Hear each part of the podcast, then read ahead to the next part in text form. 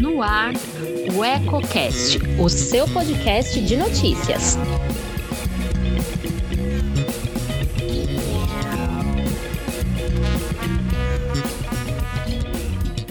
Olá, eu sou Elton Laude e começa agora mais um Politicando, que toda semana traz alguns pontos e contrapontos do meio político. Quer saber o que está dando que falar nos bastidores? Fique comigo. Antes de começar, clique aqui embaixo e inscreva-se. Isso ajuda muito a fortalecer nosso canal e nos motiva cada vez mais a produzir conteúdo relevante, sempre com seriedade e profissionalismo. O feriado da independência do Brasil foi marcado por diversas manifestações de apoio e repúdio ao presidente Jair Bolsonaro. Centenas de cidades de norte a sul do país organizaram atos com destaque para Brasília e São Paulo, que concentraram os maiores contingentes de pessoas, inclusive com a participação do próprio mandatário e de seus aliados próximos. Deixando de lado as controversas estimativas de participação, que vão dos milhares aos milhões, ficou clara a maior mobilização de grupos de apoio ao presidente Ainda que o engajamento tenha ficado aquém das expectativas criadas nas últimas semanas, como admitem os próprios governistas, não se discute que a narrativa bolsonarista ainda é capaz de cativar boa parte da população.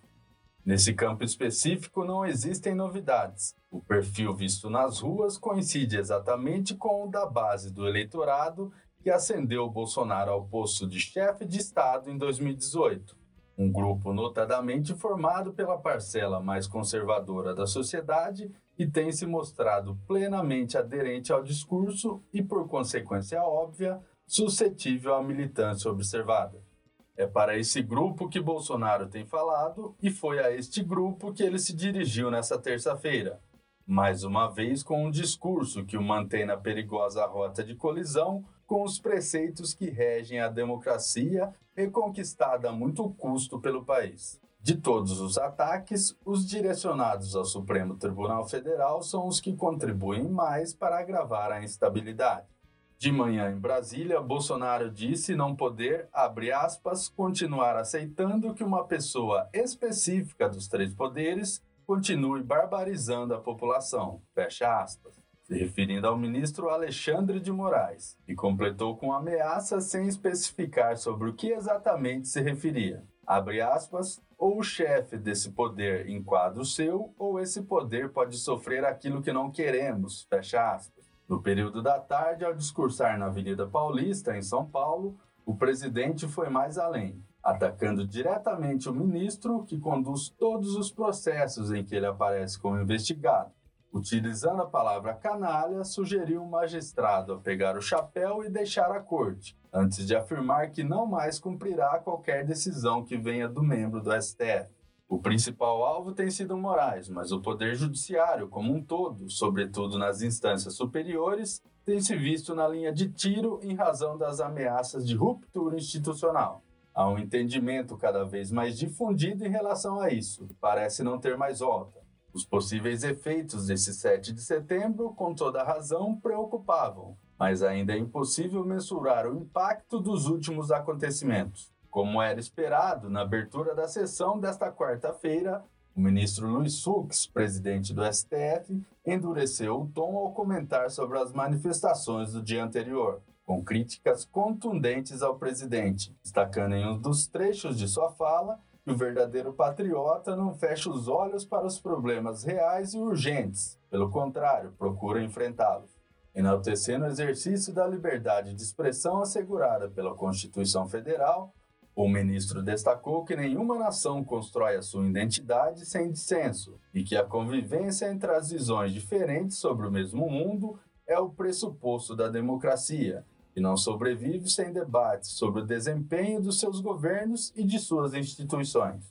Enfatizou, porém, que a crítica institucional não se confunde e nem se adequa com narrativas de descredibilização da corte e de seus membros, que ofender a honra dos ministros, incitar a população a propagar discursos de ódio contra a instituição, incentivar o descumprimento de decisões judiciais são práticas antidemocráticas e ilícitas, intoleráveis. Pregando respeito aos poderes constituídos, Hooks também disse que tem sido cada vez mais comum que alguns movimentos invoquem a democracia como pretexto para a promoção de ideais antidemocráticos e pediu para que o povo brasileiro não caia na tentação das narrativas fáceis e messiânicas que criam falsos inimigos à nação, como que tem ocorrido com o STF.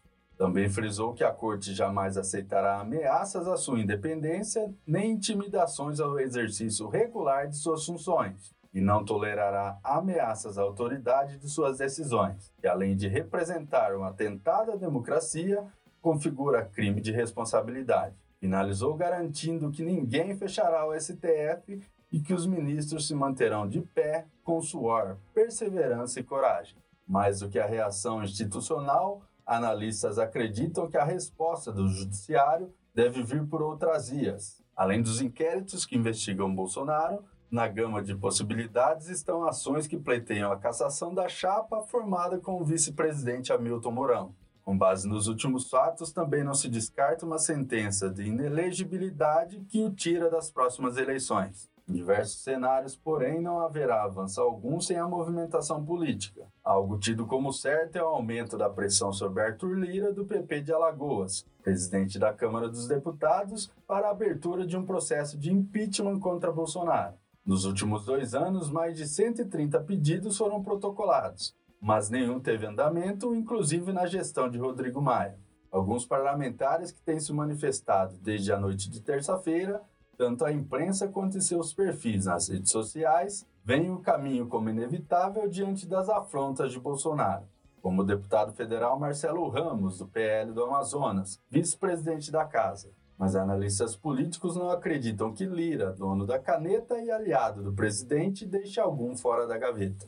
Aliás, nesta quarta-feira criou-se grande expectativa em torno de seu pronunciamento oficial após as manifestações, mas o deputado manteve a linha que vem seguindo, defendendo a pacificação entre os poderes, porém sem colocar o seu aliado contra a parede. Também se esperava mais de Rodrigo Pacheco, do DEM de Minas Gerais, presidente do Senado Federal, se limitou a defender o Estado democrático de direito em sua conta do Twitter. Seguiremos acompanhando.